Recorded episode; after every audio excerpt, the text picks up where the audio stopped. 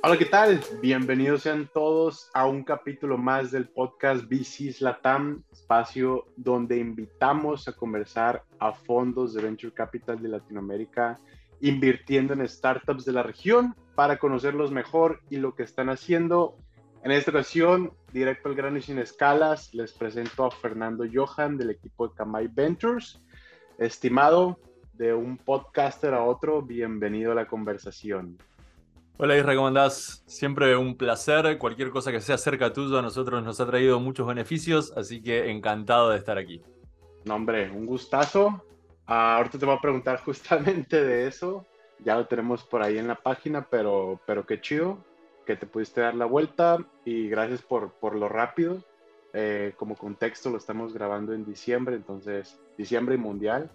Entonces, gracias. Día de semifinales días semifinales. Mi pronóstico, uh, yo creo que Marruecos hasta aquí llega. Este, Francia, Argentina. Me evito quién es mi favorito para no meterme en problemas. No, está bien. Eh, yo no voy a decir absolutamente nada porque básicamente porque no, no es saludable. veremos, veremos en un rato, veremos qué, qué, sucede. Buenísimo. Pues, mi buen, um, ¿Cuál es tu puesto en Kamai Ventures y cómo llegaste a este mundillo del VC? Mira, yo nunca no estuve relacionado con el mundo de los VCs. Yo cuando me salí de la universidad, cuando me recibí en realidad de, la universidad, convertí mi tesis de, ingeniería en un emprendimiento que levantó en ese momento 560 mil dólares y que los gastamos todos bastante bien y el emprendimiento no llevó nada. Pero bueno, se vive y se aprende y nunca no estuve relacionado con el mundo del VC de, Latinoamérica. Pre-pandemia la realidad era muy diferente, la, la cuestión face to face era muchísimo más importante y tener acceso a el lugar en donde estaban los fondos era muy importante. Entonces ayudaba un montón, por supuesto, que yo viviera en Buenos Aires en ese momento y que Buenos Aires fuese el polo de generación de emprendimientos que, que siempre fue emprendimiento fracasado, otro emprendimiento fracasado, un emprendimiento que casi fracasa pero que se mergió con, con otro, ultimátum de mi mujer para que me consiga un trabajo decente y salté al mundo de la consultoría. Cuando me hago consultor en innovación, nunca no trabajé en innovación, siempre tuve algún puesto académico relacionado con, con innovación, pero cuando me hago consultor, comienzo en un brazo de NXTP, eh, que se llama NXTP Corporate Partners, que venía a brindar innovación abierta a, las empresas grandes a partir del acceso al talento emprendedor, ¿no? Y NXTP siempre, desde siempre, fue eh, un, jugador relevante en la industria de, la inversión, primero con la primera política de invertir en super early stage y ahora con esta política actual de invertir eh, algo así como un millón de dólares en, en proyectos SaaS, ¿no? Ahí en NXTP estuve un año y después con la pandemia decidimos mudarnos a, con mi familia a Uruguay, de Buenos Aires, Uruguay.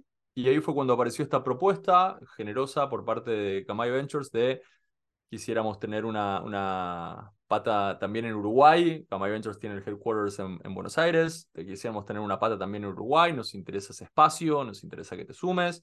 Y desde entonces soy Investments Manager en Kamai Ventures nosotros al investment manager lo vemos como un profesional eh, de, middle management que se ocupa del el deal o de la oportunidad desde el principio hasta el final, el sourcing, el betting, el coaching si hace falta, el business case o como nosotros le decimos el investment case la, el pitching frente al comité de inversión, el due diligence, la implementación de la inversión y el follow-up con el portfolio management luego. O sea, básicamente el investment manager, como lo vemos nosotros, es como una persona que se va casando con los proyectos a medida que, que va encontrando oportunidades en donde puede invertir.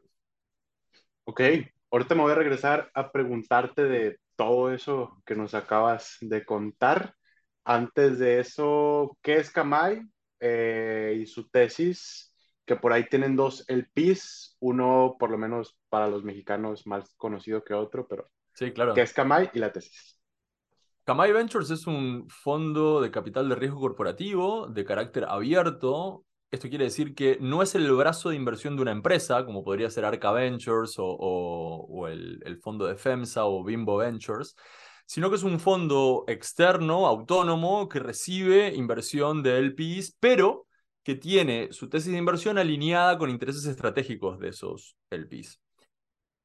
Nuestros LPs son eh, Coca-Cola, la marca de Coca-Cola Company a nivel latinoamericano y el grupo Arcor, que es una multinacional de alimentos eh, de Argentina que está presente en toda la región. La tesis de inversión justamente tiene en cuenta el hecho de que los LPs son eh, dos CPGs. Luego de eh, Coca-Cola y Arcor también se sumó el BitLab como inversionista y actualmente estamos en due diligence con otros dos eh, interesados, interesados no, con los dos posibles LPs que, que se sumarían a principios del año que viene. Pero siempre respetando el interés en esa tesis de inversión que se construyó con los LPs originales y que básicamente lo que plantea es invertir en estadios tempranos, en proyectos de tecnologías basadas en, en, perdón, en proyectos innovadores basadas en tecnologías exponenciales que tengan impacto en la cadena de valor del consumo masivo. Cuando uno lo mira de lejos te queda una tesis medio ecléctica porque nos interesan eh, proyectos que van en biotech o en agtech para producir ingredientes, proyectos de logística industria 4.0 y, todo lo que tiene que ver con la manufactura y la inteligencia de ese movimiento interno o externo a la planta, la prospección de demanda, la inteligencia sobre precios, el forecasting, herramientas para vender de cualquier tipo, e-commerce, mobile commerce, social commerce, y herramientas para poder pagar a lo largo de toda la cadena. Bien. Entonces, vos lo mirás de afuera y vos decís, bueno, pero estos invierten en cualquier cosa. Tienen un proyecto de fintech, tienen un proyecto de drones, tienen un proyecto eh, para trazabilidad de granos. Todo eso es verdad, pero en todos los casos hay un impacto directo en la cadena de valor del consumo masivo. Y ese es eh, el, foco de la tesis. Invertimos early stage, podemos invertir hasta 500 mil dólares por proyecto, desde México hasta la Patagonia. Buenísimo.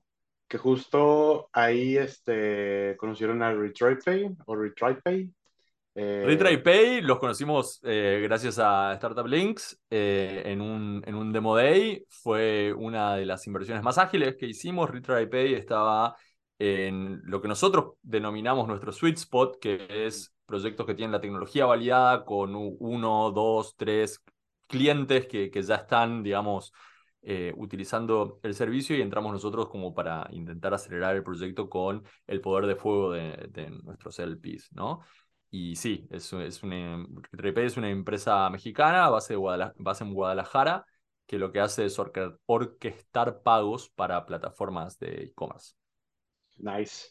Felicidades por, por los nuevos eh, LPs que nos cuentas. No sabía lo, lo del beat tampoco, entonces por los tres más bien. Gracias no, no, sé si me lo estoy inventando o alguna vez me platicaste que justo estaban viendo cómo ayudar a otros CBCs a que en lugar, en lugar de que ellos lancen su propio, que mejor pusieran ahí ese capital con ustedes y como Bueno, es, es, tal cual lo que estás diciendo. La, la estructura completa del agregado de valor se apoya muchísimo en que hay tecnología generada que para un corporativo eh, no es de tan fácil producción. Uno tiene espacio para equivocarse. O sea, hoy un, FEMSA Ventures, un Arca Ventures, un Bimbo Ventures ya aprendió, ya se equivocó, ya hizo todo lo que tenía que hacer.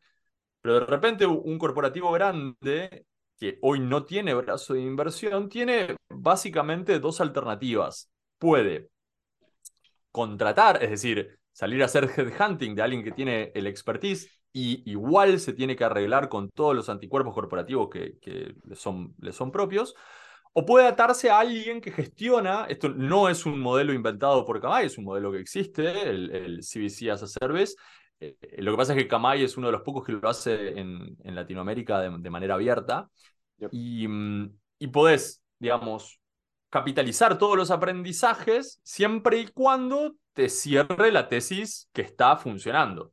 Si no te cierra la tesis que está funcionando, Kamai Ventures, como este, este proceso lo hace de, manera serial, ah, podemos em, comenzar con una nueva tesis y abrir eh, un, un, nuevo, nuevo camino, un nuevo branch, vamos a decir así, de, de CBC para, para un tercero.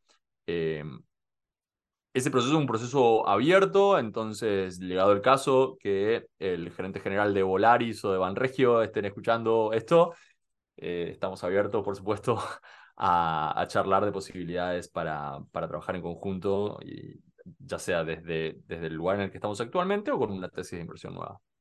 Nice. justo si te iba a, pedir si hacías ahí un call to action. Eh, como, ¿Hay algún como tipo de corporativo específico que sea como el, el, el mejor para trabajar con ustedes? O bueno, cualquiera? en el pasado, la, el, el managing partner, de, el, GP de, de Kamai se llama Overboost. En el pasado ha manejado otros fondos, fondos con foco en EdTech. Obviamente los corporativos eran otros, ¿no?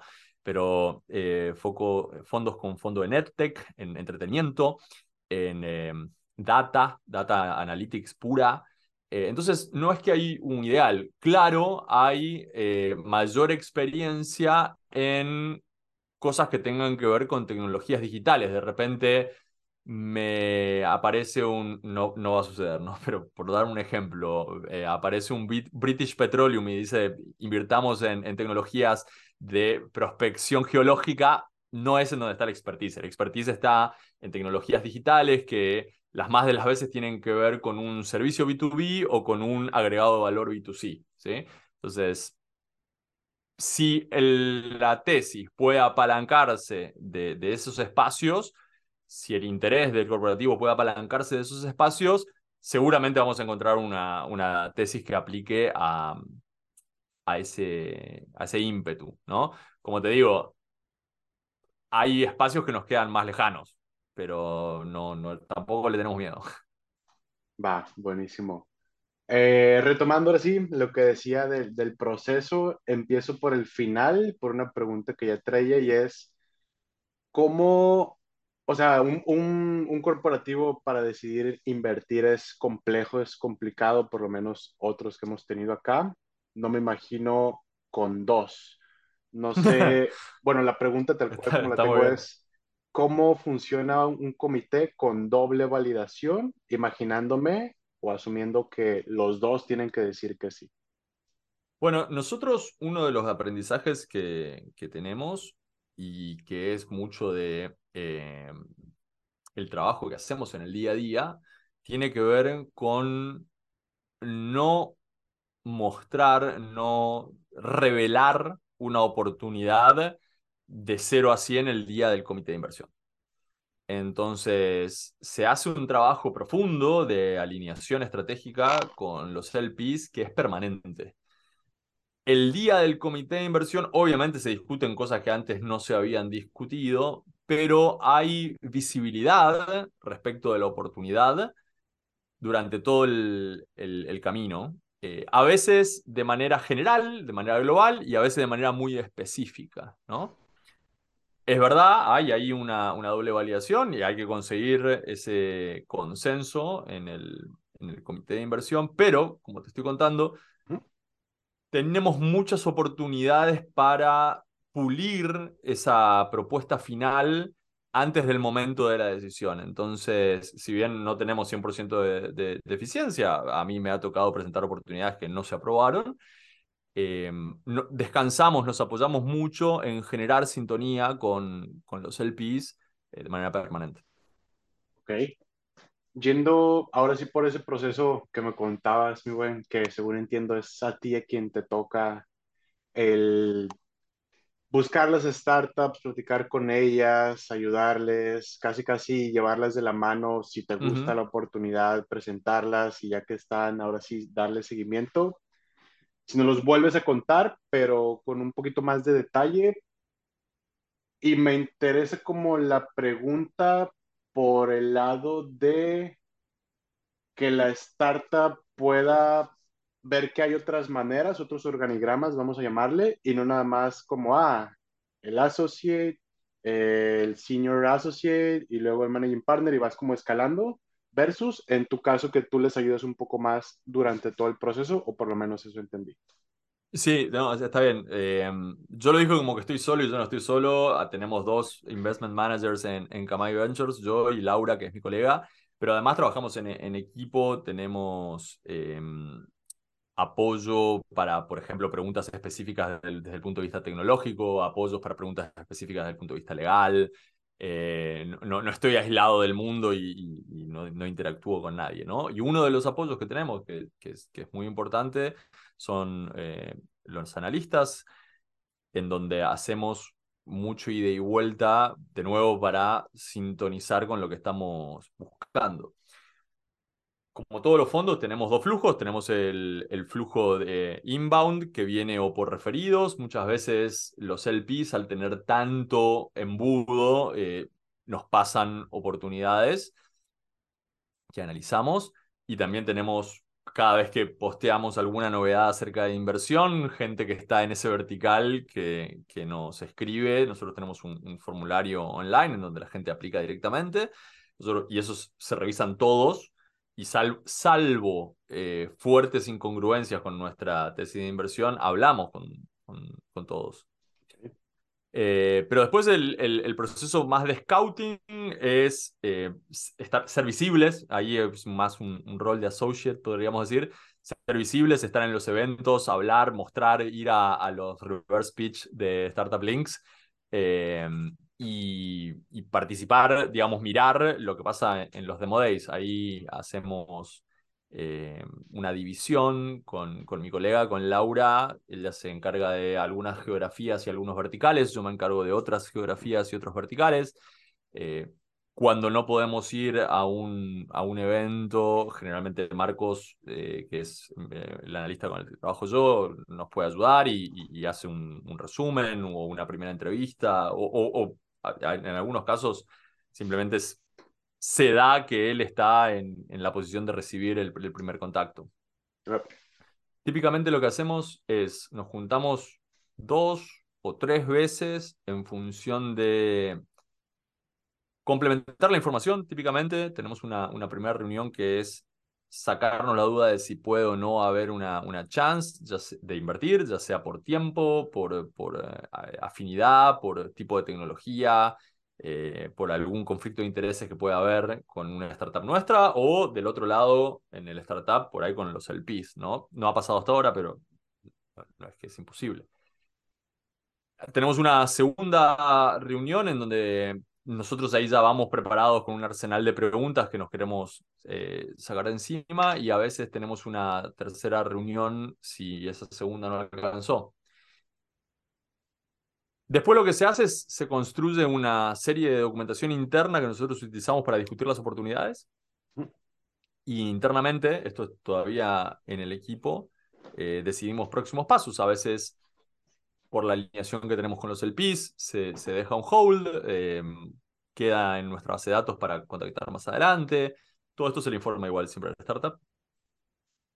Y, y, hay veces en las que, bueno, decidimos avanzar. En este caso, los startups conocen a, nuestros managing partners, eh, que tienen sus preguntas por su lado. Hay que tener en cuenta que nosotros invertimos muy early stage, entonces el carácter y, y conocer a la persona y quién es el que está del otro lado es como súper importante tener eso eh, documentado. No sé si documentado porque es difícil documentar carácter, pero por lo menos adquirido desde el punto de vista de nos conocimos, estuvimos en la misma habitación o en el mismo Zoom, hicimos, eh, digamos, una exposición de quién era cada uno. Ah, el feeling.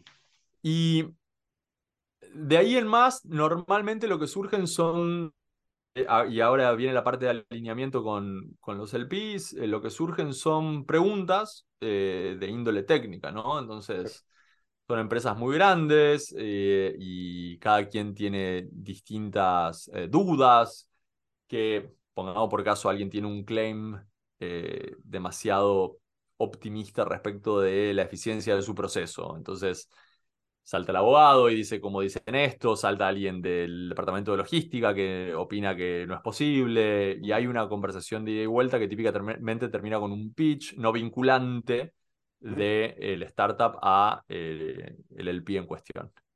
Y, después de eso, digamos, en general, todas estas instancias son oportunidades para decir, bueno, no seguimos adelante. Eh, después de eso se escribe un, un, business, eh, un investment case, perdón, que se presenta al comité. El comité se junta todos los meses y, y, puede ver en un mismo comité hasta tres más o menos oportunidades, más que eso no.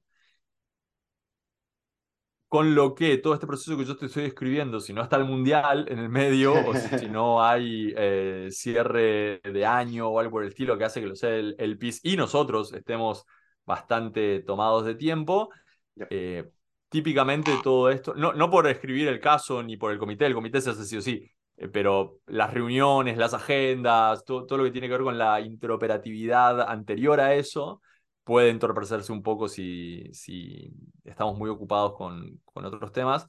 Entonces yo te diría que todo eso que te acabo de escribir desde el primer contacto, es decir, desde el primer email que te mando yo o, o el, desde el primer email para negociar o coordinar una reunión, hasta que te presentas en el comité, tarda mínimo dos meses y de máxima podría tardar tres meses, tres meses y medio. Pero el proceso desde el contacto hasta el comité es entre dos y tres meses y medio. Va, enterado. Gracias por el detalle, mi Fer. No, antes de, antes de seguir con la conversación, vamos con un mensaje de nuestro patrocinador y volvemos. Hola, ¿qué tal? Me encantaría platicarte el programa de aceleración Algen 10 de Acelera la TAM programa que tiene el objetivo de ayudar a startups a prepararse en su proceso de levantamiento de inversión, es decir, ayudar a las startups a estar investment readiness. El programa tiene cupo para 30 startups de cualquier industria y 20 cupos más específicamente para startups Climate Tech. Aplica antes del 1 de marzo del 2023 y puedes encontrar más información en aceleralatam.cl diagonal algen o en el feed de convocatorias de Startup Links. Volvemos a la conversación. Regresamos, Fer. ¿Cómo has visto cómo está ahorita el tema del corporate? ¿Cómo se las están viendo para el tema de levantar inversión en general? O sea, déjame reestructurar un poquito la pregunta. ¿Qué tanto les está costando en este caso a ustedes el poder salir a, buscar otros LPs? Si se lo preguntara un fondo, pues es, oye, ¿cómo te está costando levantar dinero? Con ustedes no es levantar dinero, es literalmente levantar un fondo casi, casi completo. Bueno, hay, hay diversos elementos ahí, ¿no? Eh, en primera instancia estamos en el mejor momento de, de nuevo, esto es en diciembre de 2022, pero estamos en el mejor año, en el mejor momento de crecimiento, en el momento más acelerado del Corporate Venture Capital de la historia de Latinoamérica. Esto en alguna medida es lógico porque es nuevito el, el Corporate Venture Capital en, América Latina. Eh, si uno le cree a pie juntillas a, los datos expuestos o a los que se ponen en, los eventos, el interés y mm, el, payback, tanto financieramente como en el upside estratégico de los emprendimientos que ha habido y que siguen haciendo, es superlativo. Y entonces, naturalmente, cada vez hay, hay más interesados corporativos en poner un poquito de foco ahí, ¿no?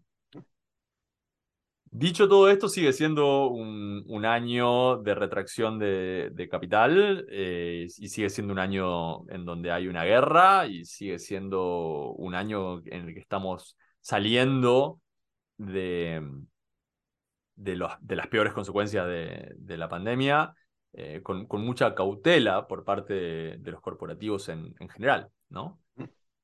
Yo creo que empezando 2023 eh, vamos a ver un, digo, en función de la cantidad de conversaciones que, que se han abierto, no solo con nosotros, sino con, con, otros, con otros administradores y internamente, eh, nuestras conversaciones con, con posibles LPs siempre está en la dicotomía, ¿no? Bueno, pero voy con ustedes o abro el mío propio. Entonces, la conversación está presente.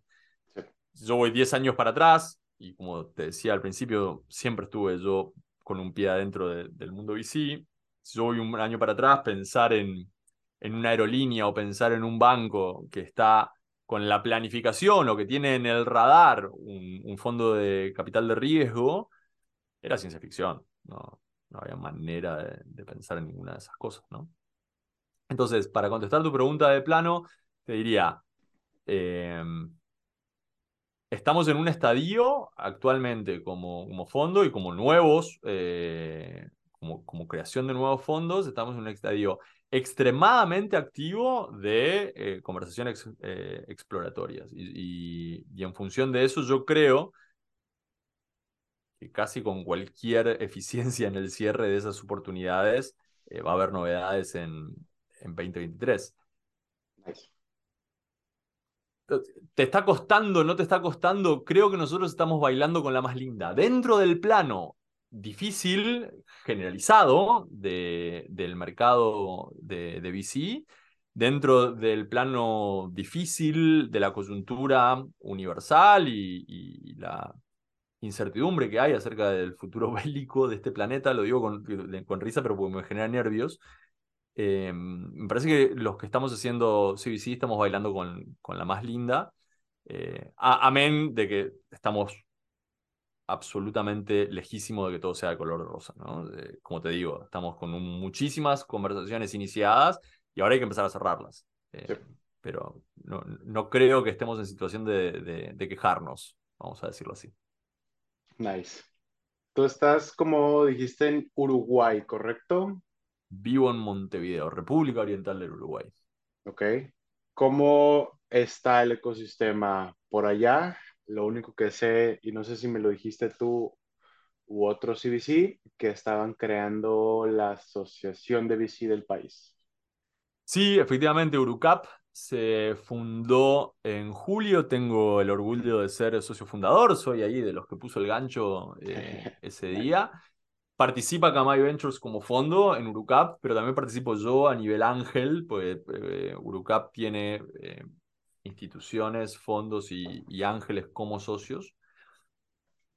Y em, estamos con, con, mucho, con mucho plan para 2023, viajes, eh, actividades que tienen que ver con, con, mejores prácticas y un poco, yo, yo soy parte de hecho de esa comisión de, de em, generar consenso para, para, promover políticas que nos favorezcan a, la industria del venture capital en general. El mercado de venture capital está bastante dinámico en este momento en Uruguay, no por, no por cuestiones, digamos, intrínsecas, sino que Uruguay es siempre un país que baila al ritmo que le proponen Argentina y Brasil, que son las dos economías gigantes que tiene de un lado y del otro, ¿no? Eh, en términos de, eh, emprendimientos y oportunidades para invertir. Uruguay es un, país súper interesante porque tiene escuelas muy profesionalizadas.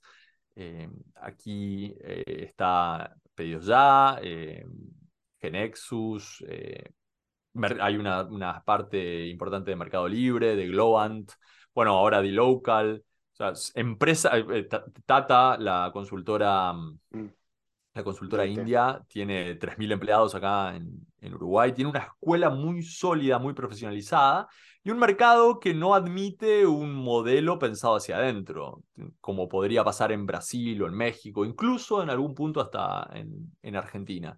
Entonces los emprendedores acá, más allá de simplemente ver una, un ejemplo, si se quiere, un, un, ideal, un norte a seguir muy interesante. Además, tienen que pensar globalmente desde el día menos uno, porque el mercado interno no, no alcanza para sostener una oportunidad dinámica, ¿no? Lo que sí hace, y lo hace de manera muy bien, porque es una economía muy controlada, con una infraestructura muy completa y, y una red de servicios que llegan a todo el país, eh, es ser un muy buen sandbox. Uno acá en, poco tiempo prueba de manera muy consistente cómo funciona un modelo, tanto en la ciudad como yendo un poquito al suburbio, como al envío un poquito más lejos o a la logística un poquito eh, más puntualizada en eh, centros urbanos más pequeños. Ok. Pasando a otro tema, mi buen. Eh, adelantaba ya de podcaster a podcaster eh, sobre su podcast. Primero, ¿cómo se llama? ¿De qué se trata? Bueno, yo, yo, soy, medio fan de, del podcasting en general, ¿no? De hecho, una de las empresas que fundé y fundí era una plataforma de, de podcasting. Eh, y casi que al lugar en el que voy, traigo conmigo la, la visión de, de, tener un podcast y, de capitalizar eso. Entonces, en primera instancia, instancia soy el host de, de Kamai Ventures Fundraising Stories. El podcast se llama Fundraising Stories y lo que hacemos ahí es entrevistar a emprendedores que hayan levantado inversión y cuentan su historia. Nada más. Lo hacemos de una forma muy relajada. Eh, yo voy muy a lo que le interesa al emprendedor, porque a mí me tocó ser emprendedor y a mí me tocó levantar capital, y entonces sé que hay curiosidades que se suelen eh, no ventilar, y, bueno, suelen ser bastante jugosos los, los capítulos en ese sentido. Pero después, bueno, yo soy podcaster a nivel personal, eh, siempre trabajé en innovación, entonces tengo un, podcast eh, personal de, de innovación que se llama Cómo Cincelar, eh, y tengo además un diario de vida, que ese es en inglés, eh, que se llama Daily Board. Daily Board eh, sería jabalí de todos los el jabalí de todos los días. Por supuesto, pueden encontrar en, en, todos sus canales favoritos si se suscriben y me likean y comparten. nice. Sobre fundraising stories. Lecciones aprendidas primero funcionales para las startups, y ahorita te pongo como en contexto la pregunta, y después más a, manera personal te hago otra como más sobre creador. Y pregunto sobre lecciones aprendidas, eh, en tu caso tú entrevistando fundadores, cuando, nosotros, cuando yo dirigía el, el, podcast, este, el otro podcast que tenemos, justo de los últimos capítulos empezábamos a ver como un pequeño framework que se empezaban a repetir las recomendaciones entre founders, entonces fue como, ah, ok, se dice allá afuera que no existe un camino, pero hmm. en los últimos cuatro empezaba a haber un poquito de, aunque sí existe muchísima diferencia de cómo le pasa a una persona versus otra, pero bueno, tú... Sí, las particularidades y, y, los detalles son siempre distintos, ¿no? Eh, los equipos, las historias, de dónde vienen, qué hacen, eh, esas cosas son distintas. Y me parece que ahí un poco está la riqueza porque eh, uno no se va a identificar con cualquier emprendedor, pero probablemente el emprendedor que deja su cargo corporativo con ahorros para 12 meses y, arranca su camino de, levantamiento de ronda no es el mismo que un estudiante que todavía no sale de la universidad y que está en ese mismo proceso, ¿no? O sea, son, son dos realidades completamente distintas y probablemente uno no se vaya a poder identificar con, la, con las dos. Y me parece que ahí está mucho de la riqueza. También es muy diferente en función del carácter del de, eh, emprendedor, la, la, manera en cómo se toma su aprendizaje respecto del, del rechazo. Hay emprendedores que vienen de un universo comercial y entonces el no es algo de todos los días. Y hay emprendedores que vienen de un mundo, voy a decirlo así, más técnico o más ingenieril o más teórico y el no no es una cosa de todos los días. Ambos dos tienen que lidiar con su aprendizaje del rechazo respecto de los fondos, que es una, una forma muy particular de rechazo, que, que, tiene muchos silencios y que tiene muchos, muchas pérdidas de paciencia y que tiene falta de foco, y no, es una forma de rechazo muy particular. ¿no? Rara vez es un no, no te quiero ver nunca más en mi vida, suele no pasar. Eh, no, tengo muchas comunalidades como para dar un ejemplo, pero tengo un dato estadístico que eh, no publiqué en ningún lado todavía. Eh, estaría bueno. Nosotros tenemos 20 capítulos dados y hay una cosa que empieza a, a repetirse estadísticamente hablando, que es los que levantan inversión son los que tienen muchas conversaciones con inversores. Pero que pueden abrir y que pueden cerrar. Esto es, arranco a hablar con Kamai Ventures en julio y en, algún momento, vamos a poner octubre, porque, porque dije entre, entre dos y, tres meses y medio, entre julio y octubre, en algún momento yo sé que o Kamai Ventures cerró. o porque me invirtieron, o porque no me invirtieron, o porque eh, nos vemos en la próxima ronda, o porque no les intereso, o no hubo fit, lo que sea. Pero los emprendedores que consiguen levantar rondas son emprendedores que tienen muchas conversaciones todo el tiempo. Mm, yo te diría que el, el sweet spot anda entre 7 y 8 conversaciones activas, pero aparecen nuevas y las que estaban activas se cierran de alguna manera. O, porque me invirtieron, o porque no me invirtieron, o por algo, ¿no? Los emprendedores que tienen rondas exitosas, es, que es algo que, que te estoy eh, comentando en la primicia acá, es, es, algo que empiezo a ver casi recurrentemente en, en, las 20 cosas que vimos, son emprendedores y emprendedoras, porque ahora se dice así, emprendedores y emprendedoras que pueden abrir conversaciones sistemáticamente y pueden cerrar conversaciones. No siempre positivamente, pero las pueden cerrar. Y esos es como que van en una ola de unas 8 o 10 conversaciones abiertas que a medida que va pasando el tiempo se, se van concretando. Y eso son, son las historias que estamos viendo. Y después hay un montón de particularidades que no se repiten ni una, pero esa, te puedo decir, si, si hay algo importante para el emprendedor cuando está levantando ronda, es tener la disciplina de cerrar las conversaciones y, y dar vuelta a la página y sumar una nueva. Ok. Nunca había escuchado esa parte, pero me hace sentido el, el poder tener tanto ese orden para hacer un follow-up, tanto ese, pues sí, ese, ese orden y ese como, no sé cómo llamarle, sustancia para que la otra parte decida darte una respuesta final, que puede ser positiva o negativa. Claro te comparto rapidísimo las nuestras y ahorita me gustaría retomar algo que mencionaste. Um, lo que más o menos nos comentaron acá es, oye, pues haz tu lista de 100 VCs, plática con otros founders, picheales a ellos que te den feedback, te van a dar feedback honesto. Eh, trata el, el, el, funnel como un proceso de ventas, o sea, los vas aventando en adelante hasta que justo llegas a un resultado final. Um, nos compartían también, pues justo no tomarte el, el, el, tema como personal y la discrepancia que vas a encontrar ahí entre, entre varios fondos. Para uno a lo mejor vas a ser el mejor, para otro vas a ser sí. lo peor que ha visto en su vida. Entonces, Sí, sí, sí. esa parte es, es complicada. Uh, pero igual, gracias por el insight. No, por favor. Eh, hay, hay una cuestión con. De ahí el, el, único que tengo yo problema como emprendedor, ¿no? Con el tema de no tomárselo personal. Eh, tiene que ver justamente con, con la interpretación de, de quien pretende que esto no sea personal. Si uno no se lo toma personal, como emprendedor, yo creo que pierde cosas.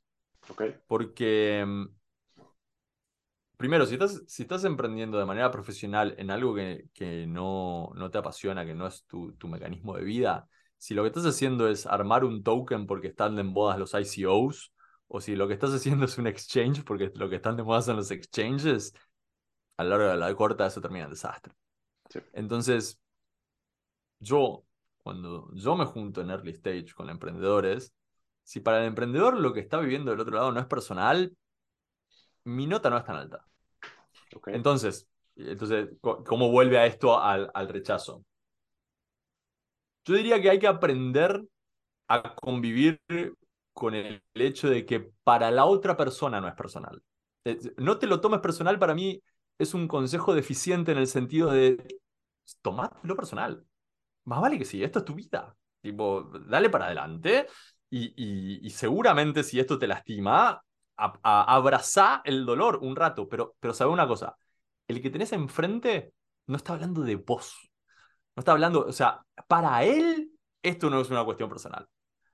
Para él esto es una cuestión profesional que tiene que ver con la capitalización o la captura de una oportunidad que representás vos. Vos, vos como emprendedor eh, representás una oportunidad. Si logramos hacer las paces como emprendedores de que la otra persona no tiene nada personal con, contra nosotros. Hacer las paces, digo, ¿eh? Hacer las paces no, no, quiere decir que no me duela, no quiere decir que no me estrese, no quiere decir que no sufra. Yo creo que eh, hasta ahí puede llegar por lo menos el, el, costo emocional del emprendedor. O si se quiere, te lo cambio. Quisiera que, que llegue hasta ahí, porque después yo pretendo que, que te importe, que te importe de manera personal. Y, y, en muchos casos esto no tengo ni que explicarlo porque el emprendedor dice, vale, ¿cómo, no me va a importar?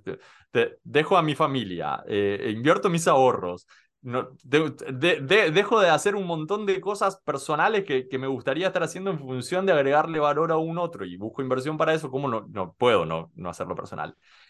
Creo, y esto es una percepción muy mía de Fernando, no de Kamai Ventures ni, ni nada por el estilo, pero creo que, que pedirle al emprendedor no te lo tomes personal es pedirle demasiado.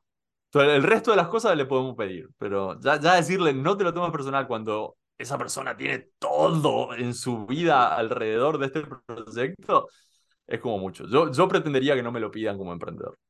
Ok, interesante forma de verlo.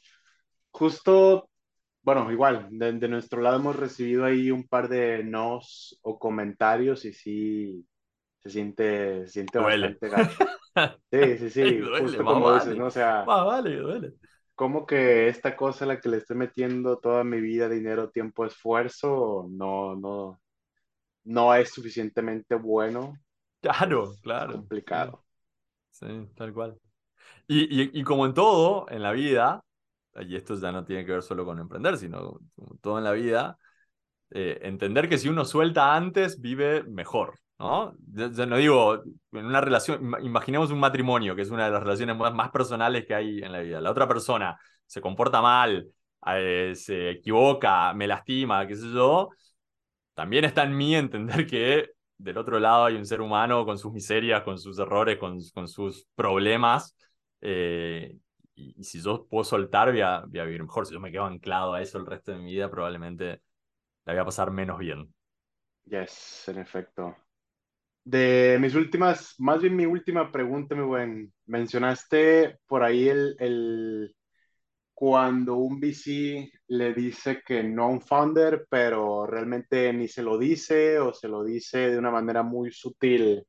No hay una hmm. pregunta específica, es un poco más general de cómo ¿Qué opinas de la manera en que los bicis este, dan como el no? De mi lado, pues los founders a veces vienen a deshogarse con nosotros, entonces... claro, por supuesto, por supuesto. Tengo ya... Bueno, es, esto va atado a una de las cosas que dijiste vos, que es tomar el proceso de inversión como un panel de ventas y, digamos, eh, llevarlo de principio a fin, ¿no? En, en la venta no, no la venta no tan puntual, sino una venta más consultiva, a medida que uno va interactuando con diferentes prospectos, obviamente aparecen nos muy diferentes, tipos de no muy diferentes, ¿no? Y, yo creo que al igual que en el espacio de la venta, en el espacio eh, emprendedor, no hay que escatimar esfuerzos en cerrar ese proceso. Eh, entonces, hay, un meme por ahí que, que muestra eh, un personaje famoso colombiano viviendo en soledad en su casa y mirando al horizonte solo. Y el meme dice el emprendedor esperando que el, el VC le dé respuesta a su último email, ¿no? Y es tal cual. Es tal cual, o sea, la, la cantidad de, veces que, que, el emprendedor reporta que el VC desaparece es, es muy... Tiene, tiene mucha incidencia, ¿no? Eh, tiene mucha relevancia, prevalencia. Entonces, yo creo que como emprendedores todos eh, debemos acostumbrarnos a utilizar todos los medios para cerrar esa conversación. Y en última instancia, a mí en lo particular. Yo, a mí me gusta dar yo la, la respuesta final. La, eh, tengo, algunas que son más estándares que otras. Por ejemplo, no es compatible con nuestra tesis, es súper estándar la respuesta que tengo. Tu emprendimiento no es compatible con nuestra tesis y hay todo un choclito que copio y pego. Eh, pero cuando no es así, cuando tuve dos o tres reuniones contigo y, y, hemos llegado a una conclusión por H o por B que no vamos a avanzar, a mí me gusta redactar la respuesta. Pero si no, eh, yo aconsejo mucho a los emprendedores que escriban ellos el mail, que escriban ellos el mail diciendo, eh, hola señor inversionista, eh, de nuestra última conversación, estas fueron nuestras conclusiones, interpretamos en función de dónde estamos que por estos motivos ustedes no avanzarían con nosotros. Queríamos dejar en claro que pasamos a otras conversaciones. Y si no hay respuesta, bueno, sirva ese mensaje de corto gancho, como, como dicen los chicos. Eh, y, si hay respuesta, será una respuesta eh, provocada, que si uno está escribiendo eso, probablemente no sea una respuesta positiva, pero la realidad es que en muchas oportunidades uno está retrasado por cosas que no, que no son responsabilidad de uno, porque estoy en una reunión con, estoy en una reunión no, pero estoy levantando yo capital, porque estábamos cerrando el, trimestre, tu email se cayó entre los cracks del sistema, eh, en el caso del CBC hay un montón de cuestiones políticas internas de la relación con, los LPs que modulan la conversación con los distintos actores. Así que yo, si, tengo que dar un, consejo respecto de, del VC que no contesta, es ir siempre con respeto y con paciencia, ir hasta las últimas consecuencias y tomarse el trabajo, llegado el caso en el que eh, la cosa no avance, encerrar la conversación uno y decir, interpretamos que por estos motivos ustedes no avanzarían. Por lo menos para dar la oportunidad a que el otro corrija los motivos. Por ahí los motivos son otros. Eh, y, con eso dar por cerrar la conversación, porque como te digo, en función de lo que venimos viendo, lo más importante, eh, obviamente si uno no tiene sus, como vos decías, ¿no? parece que es el número mágico, 100 VCs, pero si uno no termina hablando con 100 VCs, probablemente no termine levantando inversión, eso es una realidad. Pero si uno habla con 100 VCs y no cierra 90 de esas conversaciones, tampoco termina levantando inversión. Entonces hay que hay que ir cerrando, hay que ir sumando y hay que ir cerrando. Y para mí, por lo menos desde mi interpretación, cerrar las conversaciones es más importante que abrirlas. Ok, buenísimo. Pues, mi buen, eh, algo que te hubiera gustado que te preguntara, que no te pregunté para los minutitos que nos quedan, sino un último call to action, ya sea para ti o para Kamai, como gustes. Eh, una pregunta que no me hiciste. Em, si no hay, no pasa nada, ¿eh? No, no se me ocurre. No se me ocurre. Un call to action es. Eh, seguimos muy activos en, en, la búsqueda. Vamos a estar activos todo el año que viene, 2023, en la búsqueda de, de startups. Cuando termine 2023, vamos a comenzar el fundraising y seguramente para el segundo fondo en 2024 nos pueden escribir de todas formas. Así que si tenés un proyecto que tiene algún tipo de impacto en la industria del consumo masivo y está apoyado sobre tecnologías exponenciales, digitales o biológicas, eh, por favor, entra a kamaiVentures.com, arriba a la derecha hay un botoncito que dice aplicar y, y aplicas ahí y nosotros les contestamos a todos. Pues un gustazo, mi Fer. Ojalá nos veamos pronto en vivo. Eh, ojalá que ya en Uruguay. bueno, bienvenido, bienvenido por acá. Eh, y pues nada, muchísimas gracias. Un gustazo, muy bueno. Nos vemos, nos vemos.